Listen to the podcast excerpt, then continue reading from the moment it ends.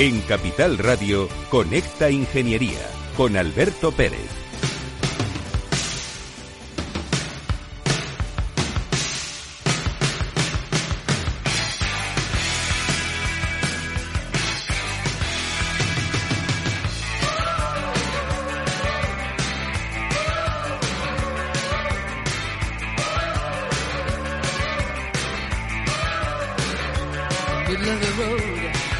Buenos días España.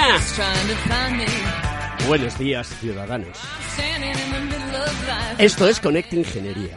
Y como Conecta Ingeniería tiene ese poder de llamada, le vamos a mandar a Jorge, nuestro amigo de eh, Embutidos Maripaz, y le vamos a dar las gracias porque nos ha enviado morcillas de Burgos hechas con energía verde. Ya no son negras, Juan, son verdes. Nos Y escuchó, paté con morcilla de olla. nos escuchó la semana pasada, nos ¿eh? escuchó, ¿eh? Nos escuchó. Un palé que hemos repartido entre todos los amigos de Capital Oh, Radio. sí. Y yo les digo a las empresas que hagan productos con energía verde, que nos los manden aquí, que Pero que sean de móviles, relojes, Apple No, Watch, no, ¿no? no, usted con un palé también. No, no, aquí lo importante es producto marca España.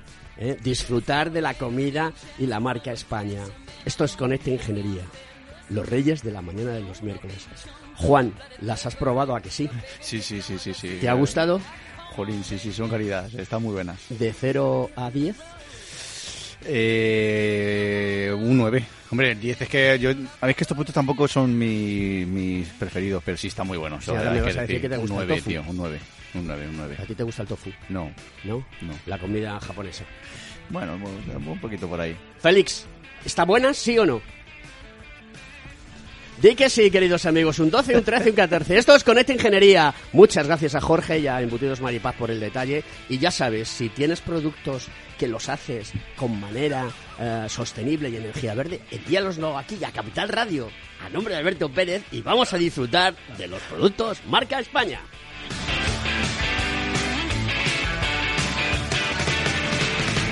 Conecta Ingeniería con Alberto Pérez.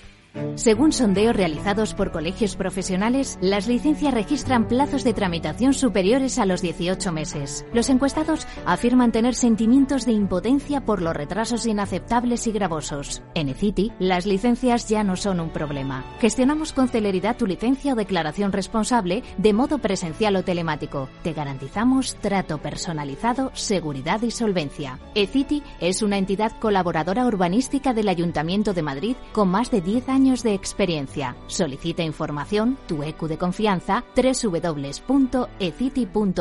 También puedes llamar al teléfono 914514499 o visitarnos. Estamos en la calle Jordán número 14 de Madrid. Acceso por el Colegio Oficial de Ingenieros Técnicos Industriales de Madrid.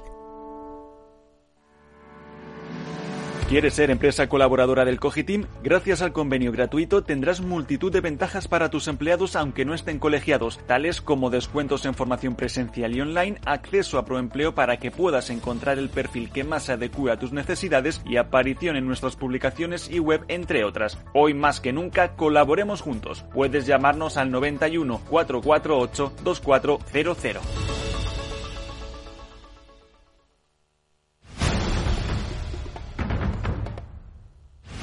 Escuchas Conecta Ingeniería con Alberto Pérez. Buenos días, Alberto. ¿Qué tal estás?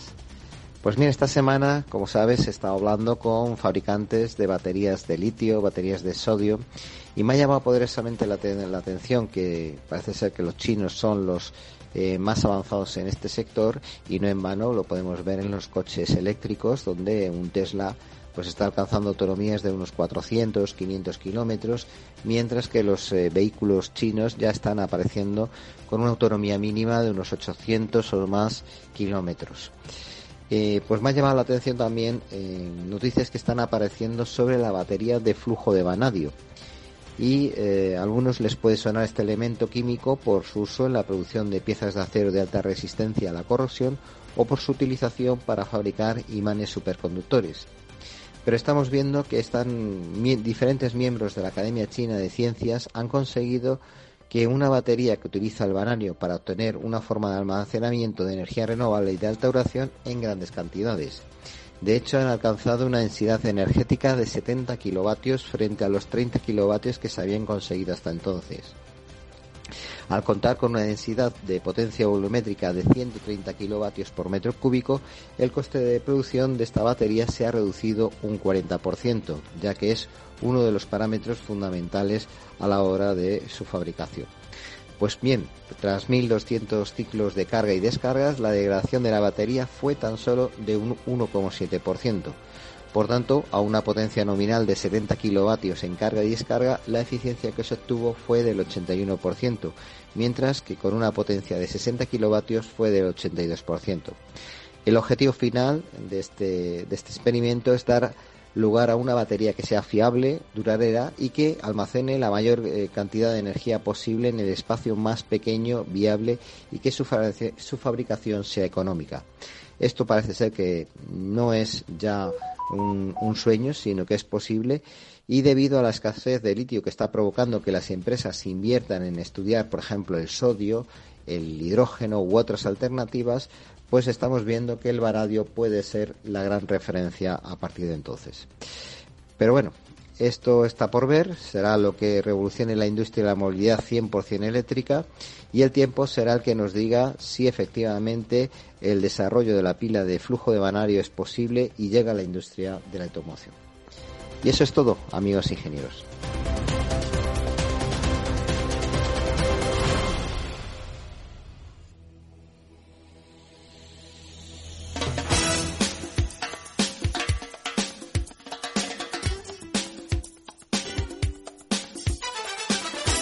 Estás escuchando Conecta Ingeniería.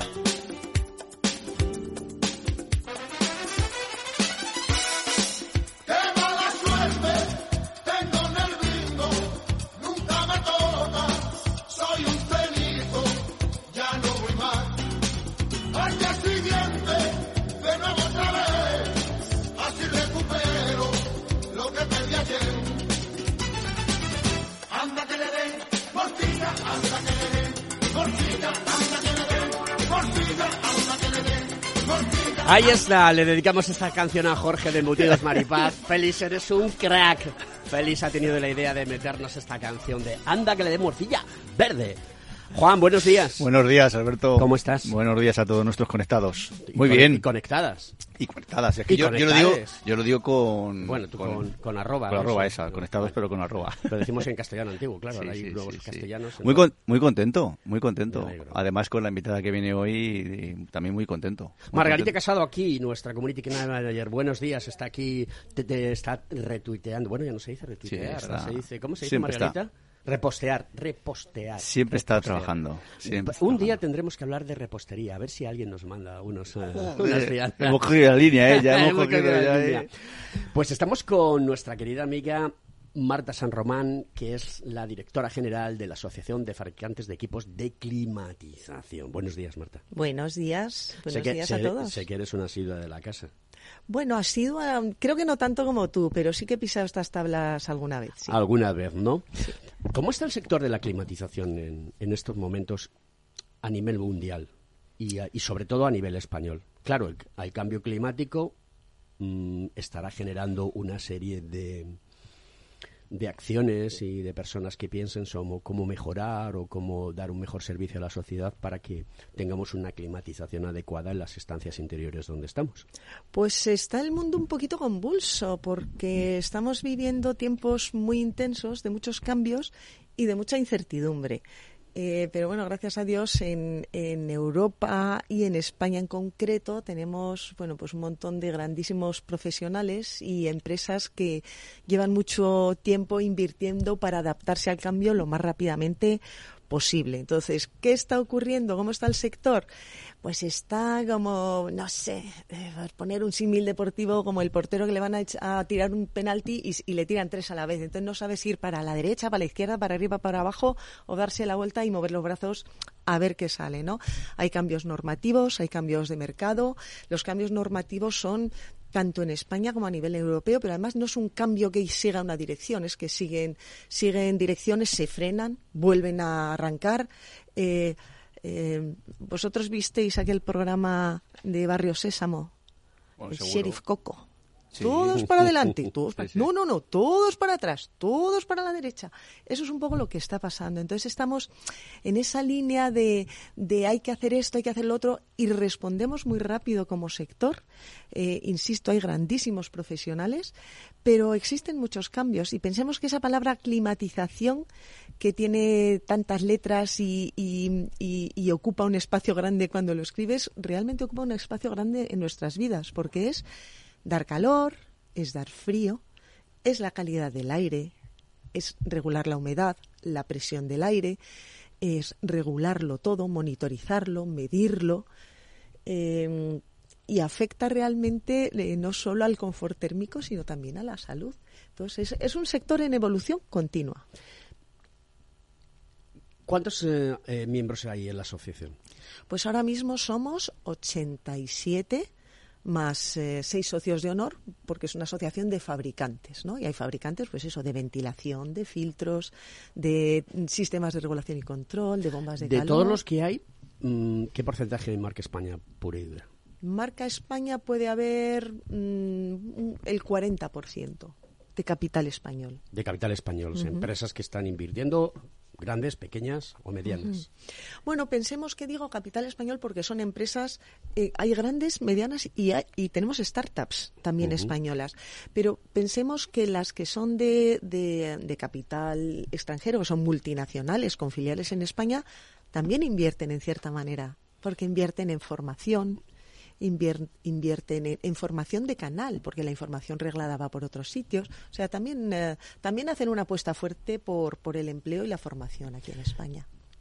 ¿Cuál es el mejor equipo? Y esa pregunta es un- la hace un ingeniero y es una broma, pero bueno, para que lo entienda la sociedad. ¿Cuál es el mejor equipo para utilizar eh, en una climatización? ¿Qué es lo mejor que hoy hay hoy en día? Pues mira, lo mejor que hay hoy en día, voy, a- voy a, voy a devolver la pelota aquí. Lo mejor que hay hoy en día, el mejor equipo es el equipo que forma el fabricante, la ingeniería y el instalador. Ese es el mejor equipo. Porque ellos son más a decidir qué sistema es mejor en cada caso.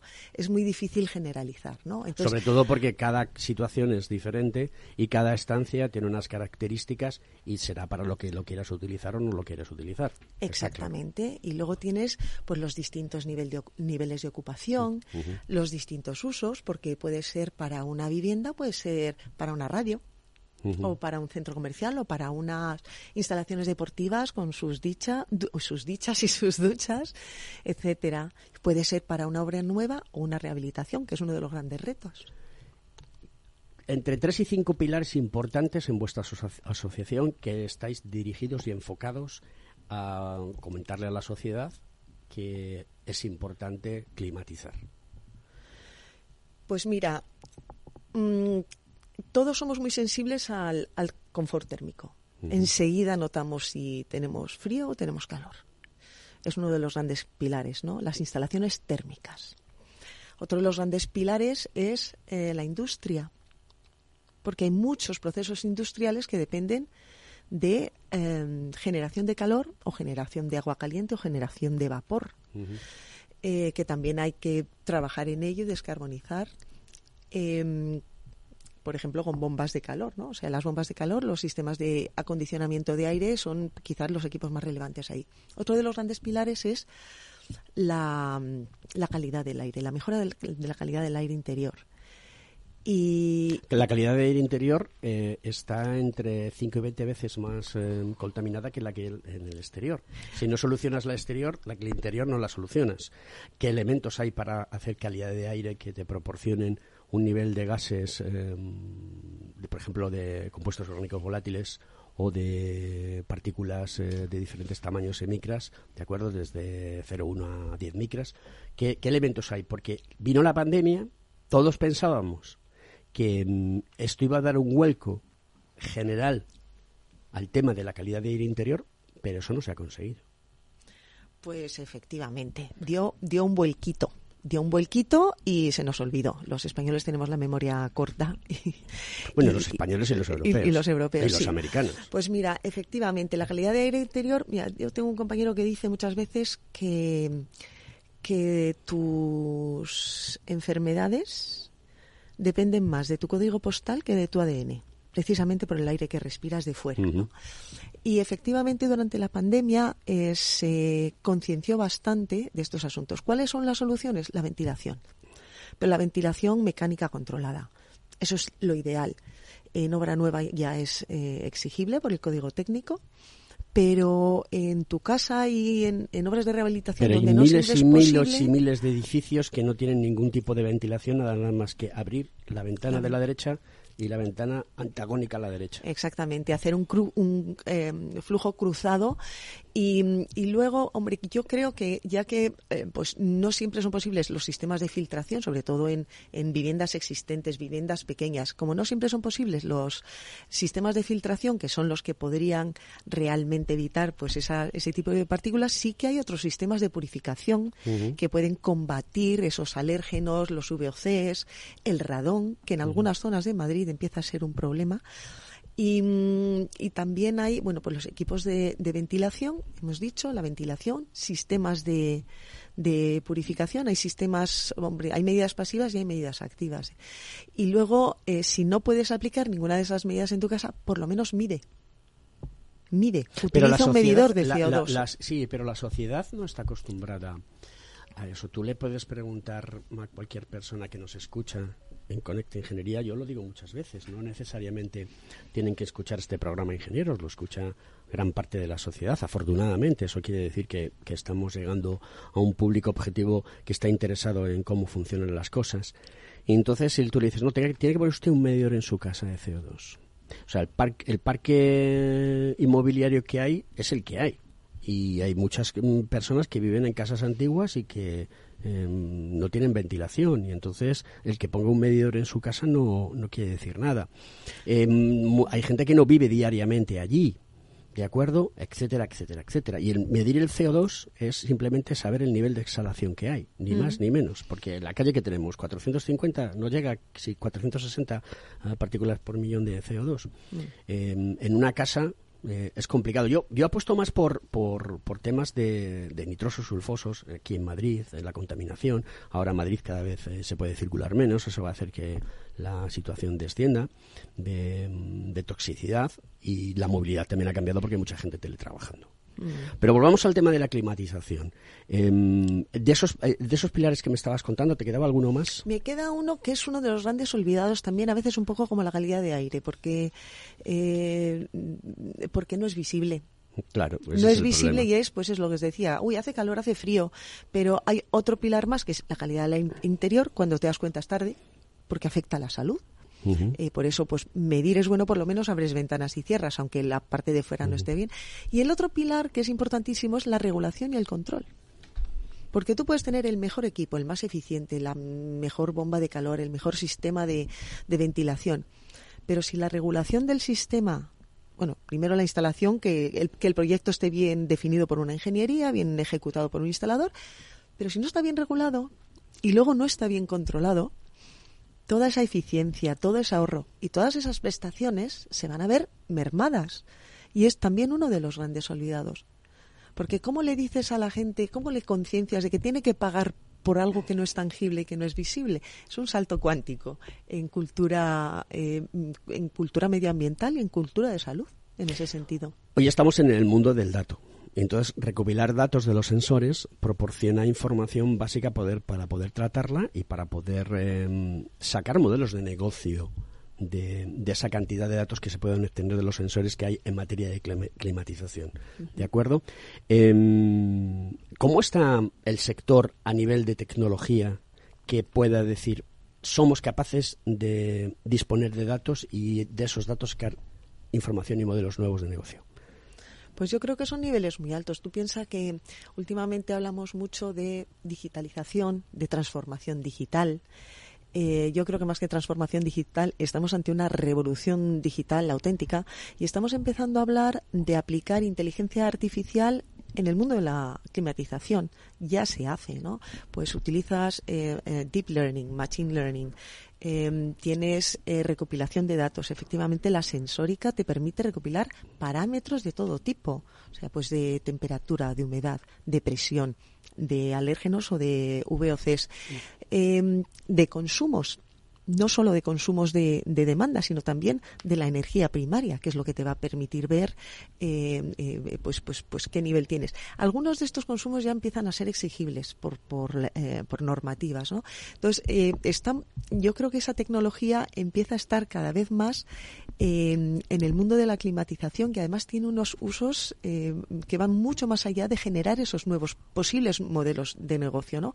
Aparte de identificar patrones de uso que te permiten luego una, un, eh, pagar por uso, etcétera, em, también puedes empezar a desarrollar modelos de mantenimiento preventivo y predictivo. Y con gemelos virtuales incluso hacer asistencias remotas. ¿Cómo estamos de gente? Hay personas que, que están preparadas para trabajar, em, tenéis facilidad para encontrar ingenieros en el mercado, Em, se está hablando, a mí es una palabra que no me gusta, la palabra talento, creo que es una, una performance del mundo para porque todos tenemos talento, simplemente tienes que desarrollarlo formándote, educándote, adquiriendo conocimiento.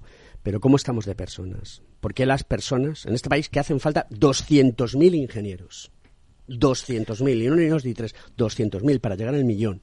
¿De acuerdo? Y no se consiguen. Y ahora resulta que tenemos a nuestro presidente del gobierno que va a hacer que las matemáticas sean friendly. Es decir, que los profesores den con, no sé, con cariño y amor eh, las matemáticas, ¿no? ¿Cómo estamos? Vamos a eh, Nos queda nada, nada, nada, nada, pero ¿cómo estamos?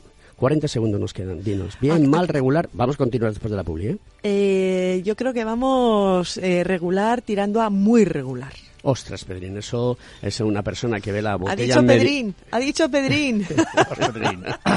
Queridos amigos, esto es Conecta Ingeniería. Vamos a publicidad.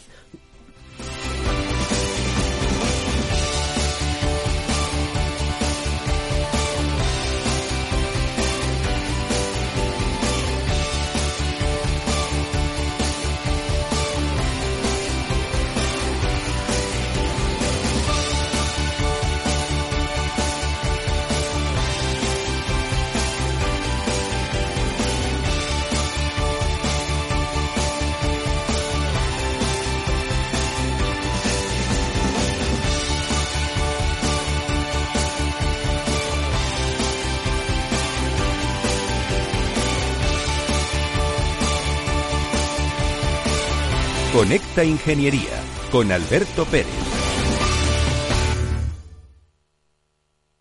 Veo, veo una cosita. ¿Qué cosita es? Empieza por la letrita L. Ya lo sé. Letras del Tesoro. Si mires donde mires, ves letras del tesoro, en Renta 4 Banco te facilitamos comprarlas de forma rápida y cómoda. Entra en r4.com y descubre todas las ventajas de comprar letras con un especialista en inversión. Renta 4 Banco. ¿Quieres más?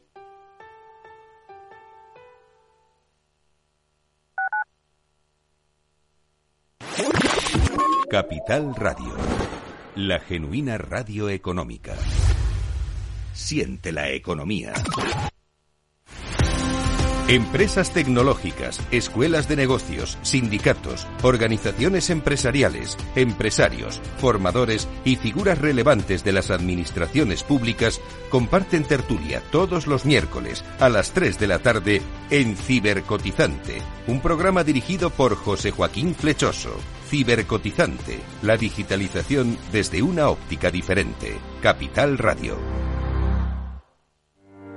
Descubre el lado más verde de la economía y las empresas en una nueva newsletter de Capital Radio. Todas las claves de la semana sobre ESG en un mismo sitio. Suscríbete en capitalradio.es a claves ESG y recibe los contenidos del lado más sostenible de las empresas.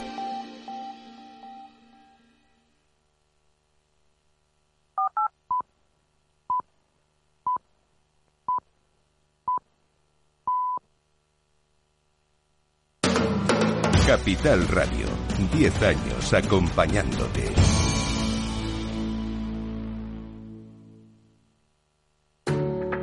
Escuchas Conecta Ingeniería con Alberto Pérez. Buenos días, don Alberto, ¿qué tal? ¿Cómo estamos?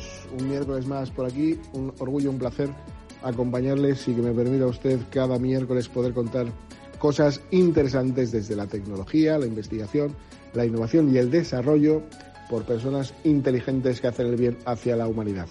En esta ocasión, ingenieros del Instituto Tecnológico de Massachusetts, el MIT, como son sus islas en inglés, han desarrollado una réplica robótica del ventrículo derecho del corazón, que imitan los latidos y la acción del bombeo de sangre de los corazones vivos. El roboventrículo combina tejido cardíaco real con músculos artificiales sintéticos, que son parecidos a, a los globos, que permiten a los científicos pues, controlar las contracciones del ventrículo mientras que observan cómo funcionan sus válvulas y otras eh, estructuras intrincadas.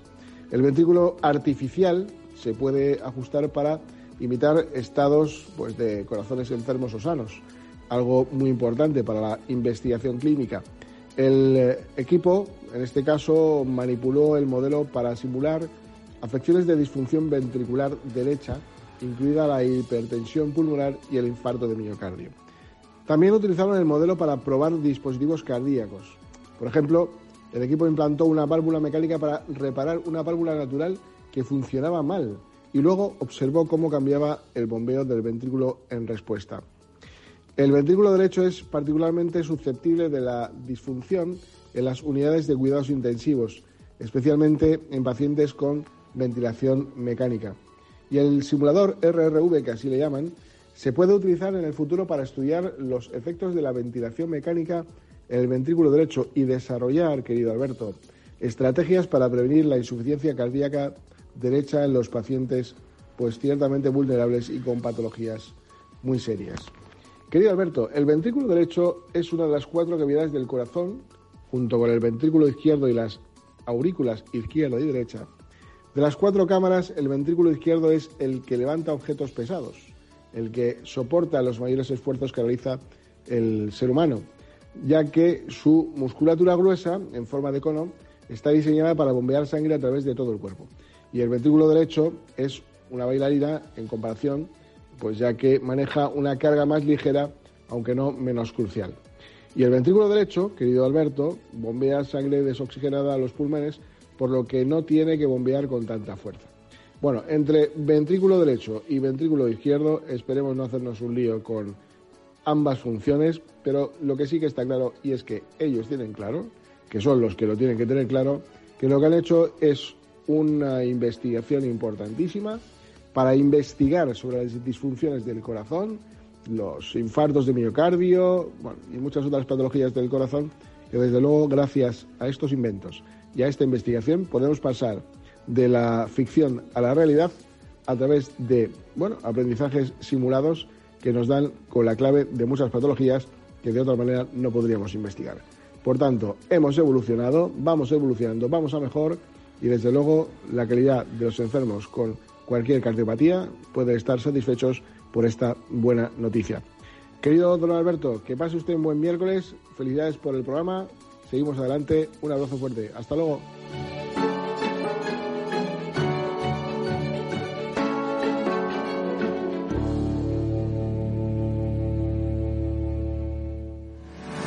¿Estás colegiado en el Cogitim? ¿Piensas que por Novisar no necesitas la colegiación? El colegio es tu mejor aliado. Siempre estará en tu desarrollo profesional, ofreciéndote servicios como asesoramiento técnico, legal, laboral y fiscal, además de numerosas herramientas competitivas como formación presencial y online, acreditación de PC Ingenieros, software técnico, networking y otras muchas. Porque creemos que trabajando juntos podemos construir una sociedad mejor. Colégiate. Más información en www.cogitim.es.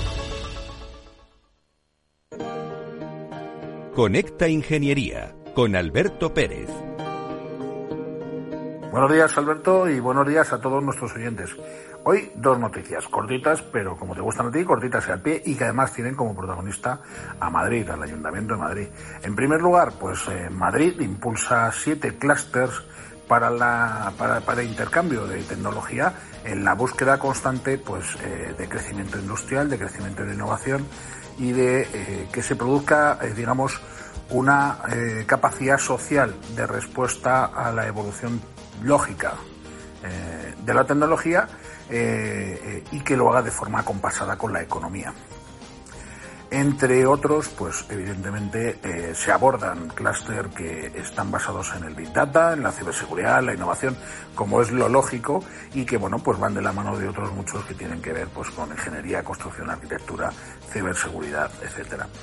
Eh, la salud no deja de ser importante. El Ayuntamiento de Madrid también eh, patrocina la creación de estos clústeres y los, fomenta con, con aportaciones económicas de hasta 50.000 euros para financiar proyectos y para gastos de gestión a través de distintos convenios con la búsqueda de la mejora de los servicios de los ciudadanos. Así que bueno, pues en Madrid parece que las cosas se están poniendo del lado del conglomerado de los intereses eh, de la ciudadanía y de las empresas y de los organismos que desarrollan eh, soluciones de futuro y por otro lado teniendo también como protagonista al Ayuntamiento de Madrid pues eh, dar la enhorabuena también al, ayuntamiento por lanzar nuevas ayudas dirigidas al impulso y la reactivación económica de la industria y de los servicios. Estamos hablando de un paquete de medidas que llegará a 2,5 millones de euros. Eh, dichas medidas se publicarán y serán eh, solicitables desde el 1 de febrero hasta el 28 de febrero de este, de este año. Y bueno, pues englobará a pymes ubicadas en el término municipal con distintos, bueno, pues eh, con distintos epígrafes y, bueno, pues eh, es una línea de actuación económica sobre, pues, eh, los avatares de productividad, tecnificación, digitalización de las empresas para intentar, bueno, pues ayudar un poco a esa noticia que nos viene diciendo desde el año pasado que bueno pues las caídas en industria eh, están profundizándose y, que están haciendo que bueno pues eh, la contratación se vea eh, penalizada por la falta de interés industrial en cuanto que no hay crecimiento, interés industrial en cuanto que no hay a la vista pues beneficio económico para las empresas. Intentemos que esto, bueno, pues eh, sea efectivamente así, sean ayudas, ayuden a la puesta en marcha de la industrialización y que ayuden a que los clústeres definan cuáles son las soluciones óptimas para que el ciudadano se vea beneficiado y a la vez que estas ayudas económicas patrocinadas por el Ayuntamiento de Madrid, pues evidentemente cumplan con su objetivo y, ayuden a que todo esto mejore. Por, eh, por lo demás, pues eh, un saludo enorme a todos, un fuerte abrazo y a disfrutar de lo que nos queda día.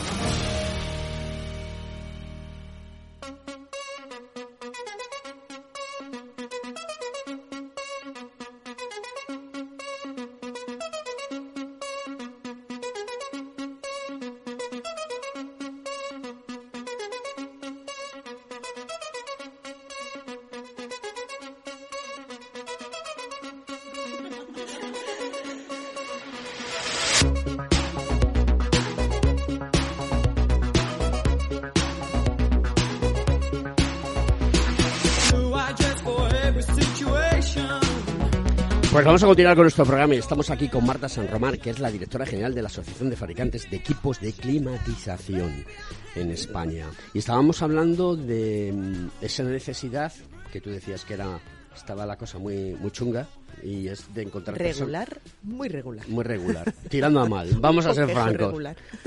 ¿Qué pasa? ¿Por qué no hay gente? Pero no hay gente de ningún tipo ni corte y pelaje, es decir, ni personas que quieran trabajar eh, de peones, eh, de mecánicos, de montadores, de ingenieros. ¿Qué pasa? Cuéntanos, ¿qué necesidad hay?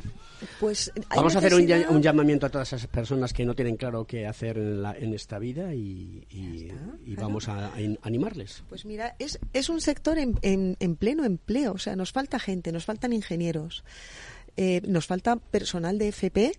Que, que es una rama absolutamente complementaria dentro del sector, nos faltan ingenieros técnicos, que también es una rama importantísima, nos faltan mecánicos, nos falta de todo.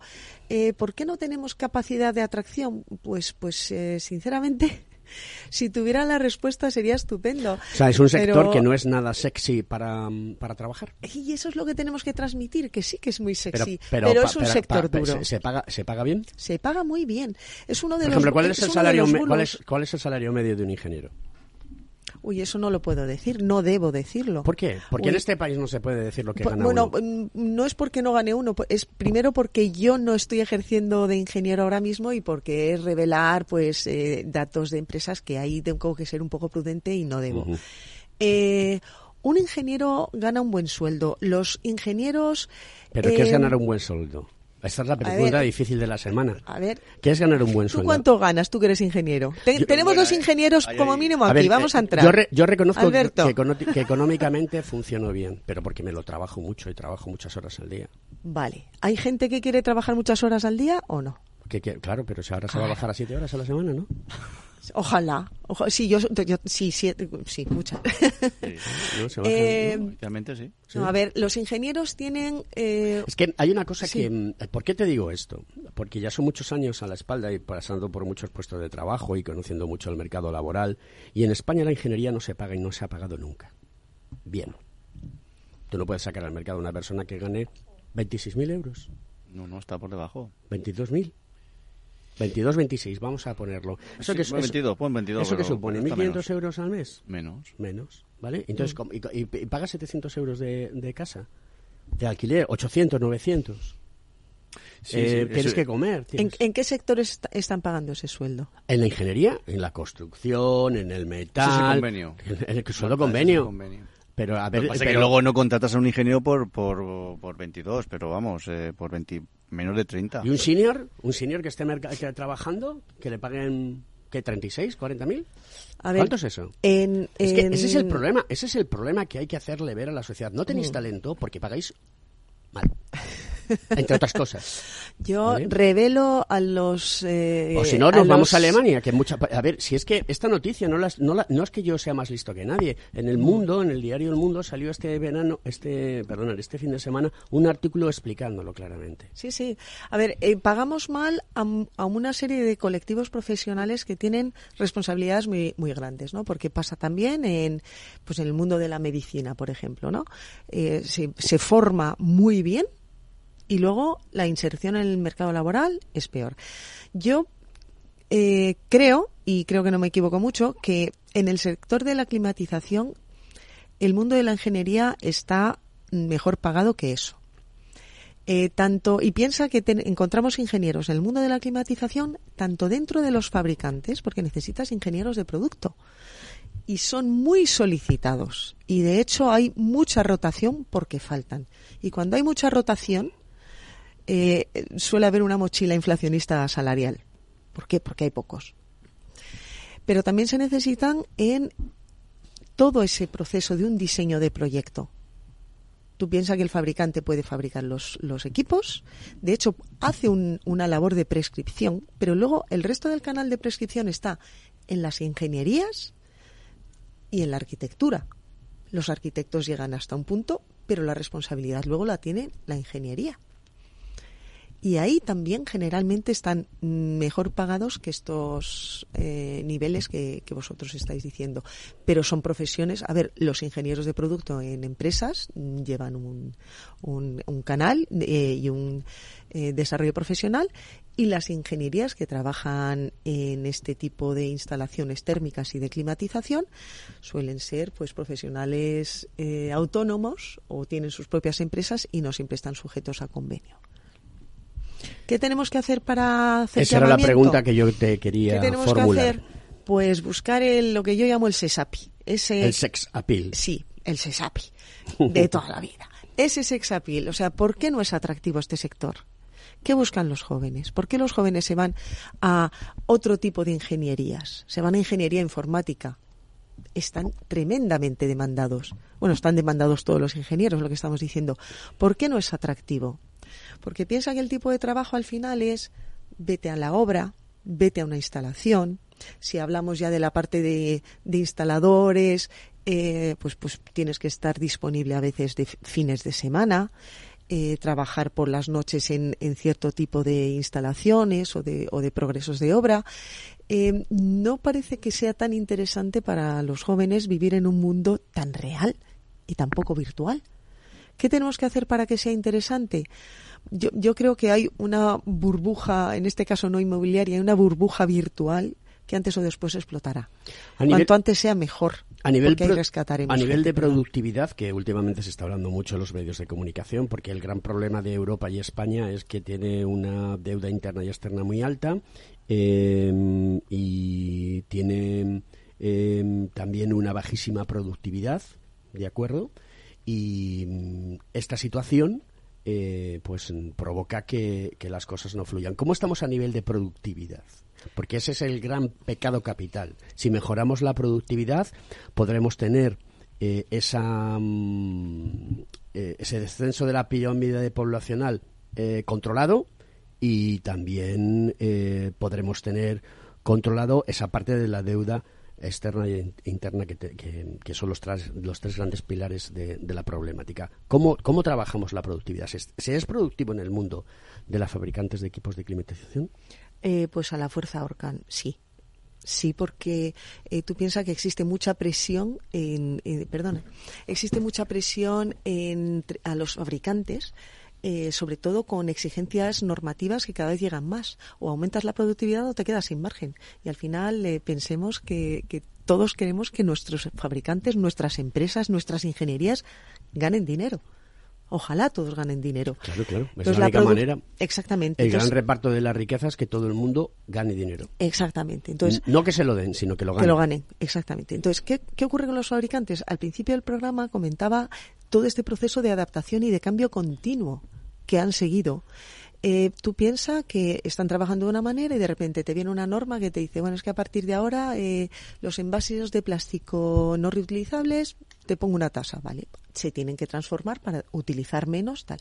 Pero todo ese cambio, es- que a partir de ahora tenéis que reportar todos los refrigerantes y además tenéis que pagar esto y si no cambiáis, además hay que añadir este otro coste adicional. Pues tienes que cambiar sistemas de RP, eh, eh, eh, materias primas, eh, procesos, documentación, todo. Todo ese coste lo tienes que ganar ¿cómo? Con más productividad y con más actividad para prescribir y concienciar a la gente del uso de otro tipo de tecnologías limpias y demás. Entonces, la productividad es una máxima dentro de cada empresa, incluso dentro de la asociación. Dentro de una asociación tenemos que trabajar en la productividad, pero cuando estamos hablando de, empresas fabriles, eh, o eres productivo o, o, o bye bye que te vaya bien. La legislación incentiva que los procesos productivos pues de alguna manera se activen y generen más capacidad de negocio. Eh, ¿Cómo estamos a nivel legislativo? Eh, ¿Es necesario más reformas que aboquen a, a mejorar los sistemas de climatización, los, mejo- los sistemas de, de calidad de aire interior, etcétera, etcétera, etcétera? ¿Cómo es esa relación con, con el que al final es el que el legislador? Tenemos una relación muy cercana. De hecho, muchas veces somos asesores como asociación en el sentido de que, bueno, pues se desarrolla una normativa o nuevas exigencias, pero que tienen que ser realistas y que no pueden ahogar. Eh, es una relación muy estrecha tanto, tanto con la Administración Pública de España como la de Europa, de donde vienen muchas cosas que luego tenemos que transponer o que implementar directamente. Vivimos en un marco cada vez más regulado, o sea, está tan hiperregulado que, parece que empezamos a correr el riesgo de morir de éxito, ¿no? Vamos a ser los más verdes, los más rápidos, los más happy, los más todo en Europa, cuando el resto del mundo lleva otra velocidad y a veces eh, yo creo que nos hace ser menos competitivos a nivel mundial. ¿m? Eh, pero es bueno, es el camino que tenemos que seguir y, y toda esta hiperregulación nos obliga a ser cada vez mejores y a exigirnos cada vez más. Lo que pasa es que hay, hay veces que hay que poner un poco en balance todo y una de las grandes dificultades es que eh, todos estos procesos de desarrollo legislativos involucran a distintas eh, instituciones que no siempre se hablan entre sí, que no siempre tienen los objetivos alineados. Entonces, un Ministerio de Industria tiene una responsabilidad y unas competencias y el de dentro del MITECO, por ejemplo, del de Transición Energética, hay distintos organismos que buscan una cosa u otra y cuando dentro de una nueva normativa confluyen varias, varios aspectos, pues a veces es complicado que, que se armonicen las cosas incluso que se armonicen desde España hasta Europa. pero es importante que esas eh, normativas se apliquen bien y yo quiero hacer aquí una, un pequeño llamamiento a que cuando cuando surge una normativa nueva, no se nos olvide, digo, nos como, como sociedad, pero sobre todo a los legisladores, que no vale decir esta es la nueva ley, que exigirla supone poner mecanismos de control, poner vigilancia de mercado y penalizarla, porque si no echan la ley, echan la trampa, se vigila solo a unos y a otros no, y hay intrusismo y hay... Ahí es dicho una cosa que es cierta, y bueno, Juan de eso sabe un montón. Em, y os lanzo la pregunta a los dos. que Juan no ha intervenido hoy, está un poquito... No, no, Estás amorcillado esta mañana. Es que... es que creo que luego nos quería cantar una canción, por eso estaba esperando. no, yo estoy escuchando, tengo una pregunta para ella luego, pues pero yo venga, lánzala. No, no, no lo que, lo que, lo que decía de... Lo que decía... Lo que dice Marta es muy cierto. Oye, hay una legislación, hay que seguir hay que hacer un seguimiento de mercado, hay que hacer un control, hay que hacer unas auditorías, hay que imponer sanciones, pero ¿de dónde sale la gente para hacerlo eso? Sí, es que no tenemos gente. Hombre, yo en, lo que a mí me, atañe, para eso están las, entidades de inspección, pues sobre todo para hacer las inspecciones periódicas, para hacer los registros. Aquí en la Comunidad de Madrid, toda estación de climatización tiene que tener su registro eh, como tal. Eh, entonces allá tienes un control. Y sobre todo las inspecciones periódicas, eso es, eh, es fundamental. Las inspecciones periódicas, Alberto. ¿Qué pregunta le querías hacer a Marta? No, eh, ahora que está tan tan de moda la inteligencia artificial, ¿no? El reto, tú como directora de, fabricantes, ¿cómo, cómo, ¿cuál es el reto de estas empresas? ¿Cómo lo estáis, eh, cómo, percibes tú este esta entrada de inteligencia artificial? Aparte de qué supone la inteligencia artificial al usuario en el tema de climatización, ya no solo en, a nivel de vivienda, sino sobre todo en edificios, pero bueno, la pregunta va por los dos, ¿no? Tanto en fabricantes como en, en, usuario. Pues es un reto, es un reto es un reto, pero es un reto que ya está asumido. Es un poco lo que comentaba antes, ¿no? La inteligencia artificial ya está en el mundo de la climatización, ¿no? A través de, a través de no solo de aplicaciones, sino de mm, mayor conocimiento, mejores prestaciones y luego esa parte que puede aportar a un mantenimiento que en el pasado el mantenimiento era correctivo, pasamos al preventivo y ya estamos en el predictivo e incluso en esas actuaciones en remoto, ¿no? Pues a través de estos gemelos digitales, por ejemplo. Mira, en AFEC eh, iniciamos ya, ya llevamos el recorrido de más de un año, un grupo de trabajo de regulación y control. Bueno, lo llamamos de conectividad, regulación y control. Este grupo de trabajo no solo está formado por empresas de AFEC, está formado por eh, bueno pues otras empresas que no son fabricantes de clima pero sí son desarrolladores de software por ejemplo y también hay ingenieros o sea pedimos a, algún ingeniero que formará parte de este grupo o sea es intrasectorial instaladores también para entender un poco cómo podemos impulsar el mundo de la regulación y control entonces a nivel de usuario bueno, eh, pues un, ciudadano normal que entiende por, por eh, la regulación y control y la inteligencia artificial. En el mundo de la climatización, pues el termostato y la app del móvil. Mm. Esto va muchísimo más pues allá, pero muchísimo más allá. Entonces, cuando, cuando le dices a alguien, que también da un poco de miedito, ¿eh? yo vengo, yo trabajé hace años en una grandísima empresa que es pues uno de los números uno, eh, una de sus divisiones en, en, la parte sensórica, ¿no? Eh, pero cuando de repente yo mm, me recuerdo, ¿eh? hace 10 años, que estábamos pensando cuáles serían los siguientes pasos, y no solo hemos llegado a esos, los hemos sobrepasado, para sensorizar el mundo y obtener información y hacer más cosas, da miedo. Tú dile a un usuario que a través de sensores eh, asociados a este tipo de equipos se puede saber cuándo se ducha, cuándo entra, cuándo sale, cuándo, cuándo, cuándo. Y da un poco de miedo porque, bueno, hemos perdido casi toda la privacidad de nuestras vidas ya, pues vamos a ir más allá. Hay una cosa que eh, alguno de los ingenieros que forman parte de este grupo de trabajo nos dijo recientemente y me parece muy interesante. Uno de los grandes retos cuando hablamos de regulación y control de instalaciones y de edificios es que tenemos que abrirnos y no pensar en la regulación de la instalación térmica, de la ventilación, de la calidad de aire, que se trata de la regulación y control de la interacción del edificio con las personas, no con la instalación. Que hay que pensar en el edificio como un ente global que interactúa con las personas. Mira. ¿Y eso por qué? Porque nosotros solo hablamos de climatización, pero también están las luces, los controles de accesos, las mm, salidas de Los seguridad. espacios de datos, mm, eso que estaba preguntando Juan ya está contemplado, ¿de acuerdo?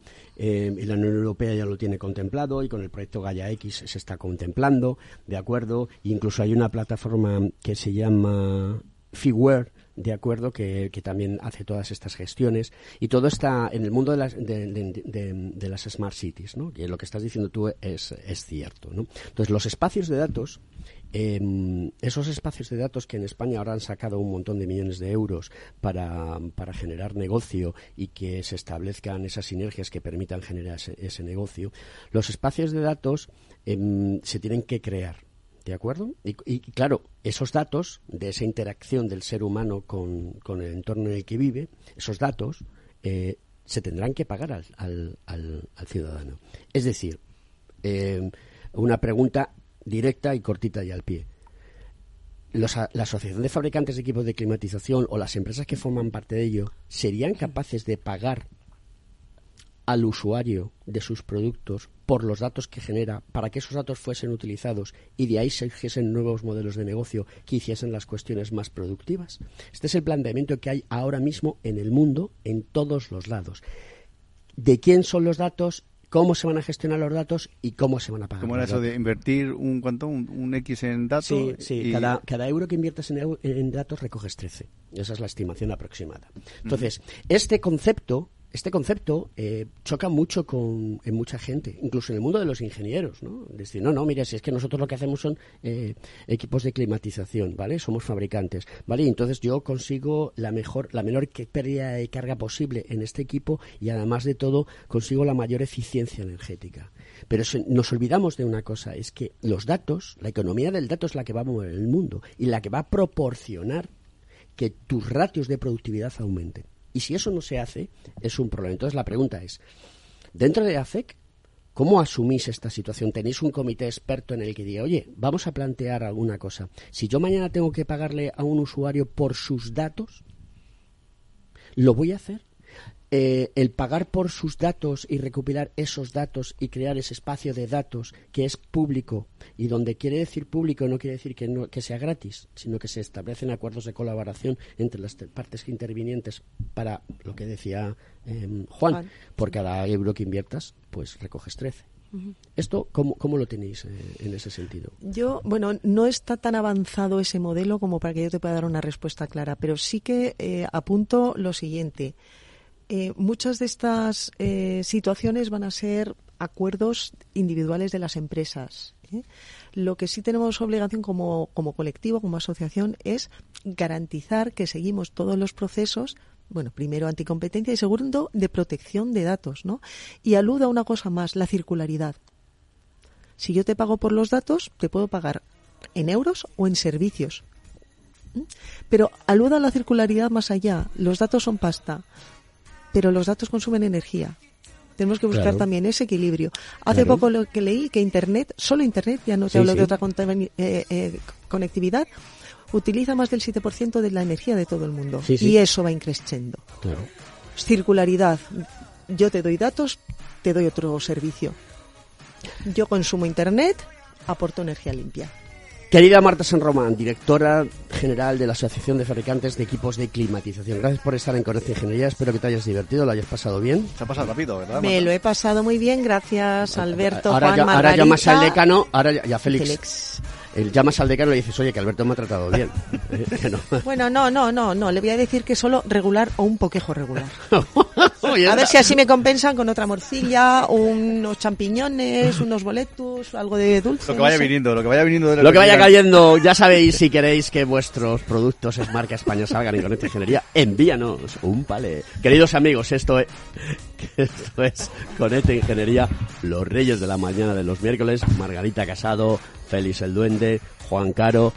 Un abrazo muy fuerte y hasta la semana que viene. Y no os perdáis el programa de la semana que viene porque tiene un eminente carácter social. Y esos son los programas que a mí me molan. ¿Quién va a venir?